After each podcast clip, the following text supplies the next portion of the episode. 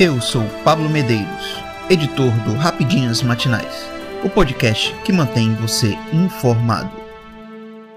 Novo comandante do Exército reúne generais da cúpula na próxima terça-feira. O general Tomás Miguel Ribeiro Paiva, novo comandante do Exército Brasileiro, fará sua primeira reunião da cúpula da instituição estando na função. Ele foi escolhido para assumir o lugar do general Júlio Cesar de Arruda, demitido pelo presidente Luiz Inácio Lula da Silva PT, no último sábado, 21. O encontro desta terça deve contar com a participação dos 16 generais de quatro estrelas que compõem o alto comando.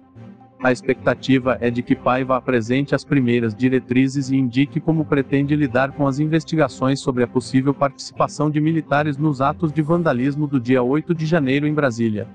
Em uma série de declarações à imprensa no final de semana, o ministro da Defesa, José Múcio Monteiro, confirmou a intenção do governo de punir a eventual subordinação e que havia mais clima para a permanência do antigo comandante do Exército Brasileiro.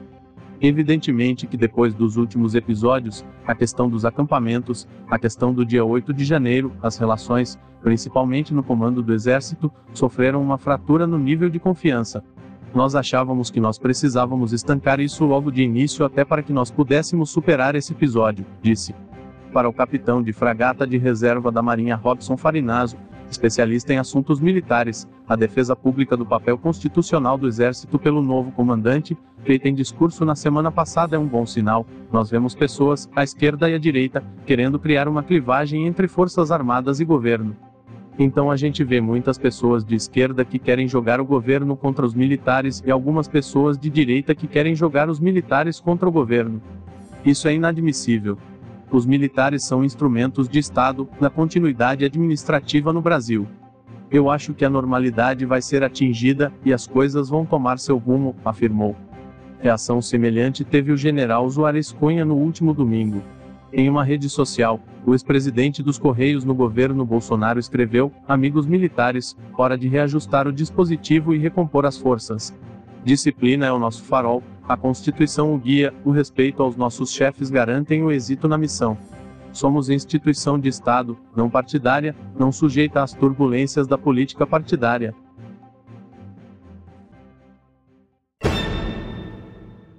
China reclama de reação excessiva no caso do balão e diz que Estados Unidos da América violaram prática internacional.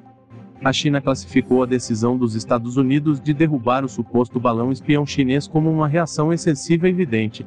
De acordo com a nota da chancelaria, os norte-americanos insistiram no uso da força contra uma aeronave civil não tripulada, o que o gigante asiático descreveu como uma reação claramente desproporcional os chineses tinham pedido para Washington lidar adequadamente com a situação de maneira calma, profissional e moderada. O governo da China declarou sua forte insatisfação com a operação. A China expressa sua forte insatisfação e protesta contra o uso da força pelos Estados Unidos, disse o Ministério das Relações Exteriores da China em comunicado. Washington violou seriamente as práticas internacionais, segundo a mesma fonte. Há dias um balão chinês sobrevoava o espaço aéreo norte-americano, situação que aumentou a tensão entre os países. Segundo Pequim, se tratava de uma pesquisa científica e que o objeto não tripulado tinha mudado de rota devido ao vento, explicação não aceita por Washington que afirmou se tratar de uma espionagem. No sábado, 4, o exército dos Estados Unidos da América derrubou o balão no Oceano Atlântico. Ação saudada pelo presidente Joe Biden que parabenizou os pilotos do F-22. A ação deliberada e legal de hoje mostra que o presidente Biden e sua equipe de segurança nacional sempre colocarão a segurança do povo americano em primeiro lugar e responderão de forma eficaz à violação inaceitável da nossa soberania por parte da República Popular da China, declarou o secretário de Defesa americano, Lloyd Austin. O balão era usado pela China em uma tentativa de vigiar sítios estratégicos dos Estados Unidos, afirmou. Em imagens exibidas por canais de TV americanos, o balão parecia cair verticalmente após um impacto. Quando foi derrubado, estava a 18 km de altitude, a 11 km da costa, segundo funcionários do Pentágono. A operação aconteceu depois que três aeroportos do Sudeste americano foram temporariamente fechados em meio ao que a Administração Federal de Aviação chamou de esforço de segurança nacional. O tráfego aéreo foi retomado após a queda do balão, informou a Administração Federal de Aviação FAA.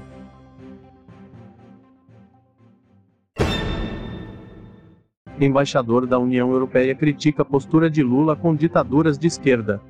O embaixador da União Europeia no Brasil, Ignacio Ibanez, compartilhou neste domingo 5, em seu perfil oficial nas redes sociais, um artigo jornalístico em que critica a postura do presidente Luiz Inácio Lula da Silva Petém em relação aos regimes autoritários de Cuba, Venezuela e Nicarágua. No artigo publicado na Folha de São Paulo, o colunista Demetrio Magnoli cita as declarações de Lula na cúpula da Comunidade de Estados Latino-Americanos e Caribenhos CELAC, na Argentina, em janeiro, e argumenta que o presidente celebrou a democracia com uma face enquanto celebrava seus ditadores de estimação com a outra. Para Magnoli, que disse que Lula está fossilizado, o presidente não aproveitou seu discurso para defender eleições livres na Venezuela, Cuba e Nicarágua e ainda executou suas acrobacias habituais destinadas a legitimar as tiranias. O petista também apontou o diálogo como solução para o problema na Venezuela, afirmou o colunista. O tempo passou na janela e só Carolina não viu, diz um trecho do artigo, em referência à música de Chico Buarque, que foi destacado na publicação do embaixador da UE.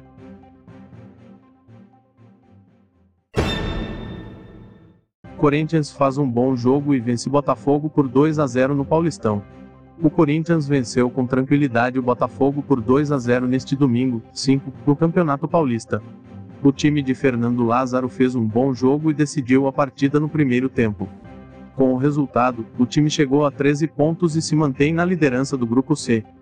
Roger Guedes e Adson foram os responsáveis pelos gols do timão.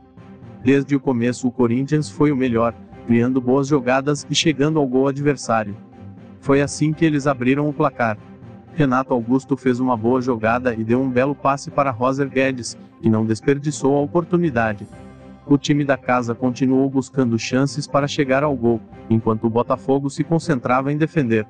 Deu certo, por um tempo, mas, aos 36 minutos, Adson pressionou o marcador, roubou a bola e acertou um belo chute de esquerda, ampliando a vantagem. No segundo tempo da partida, o Botafogo saiu mais para o jogo, mas não teve grandes chances e o Corinthians seguia com jogadas encaixadas, o que fez com que seguisse dominando o jogo. Com uma atuação melhor, ficou fácil administrar o placar e garantir a terceira vitória seguida. Na próxima rodada, a equipe enfrenta o São Bernardo, na quinta-feira, às 19 horas e 30 minutos, fora de casa. Eu sou Pablo Medeiros e este foi o Rapidinhas Matinais, o podcast que deixa você informado. Até mais.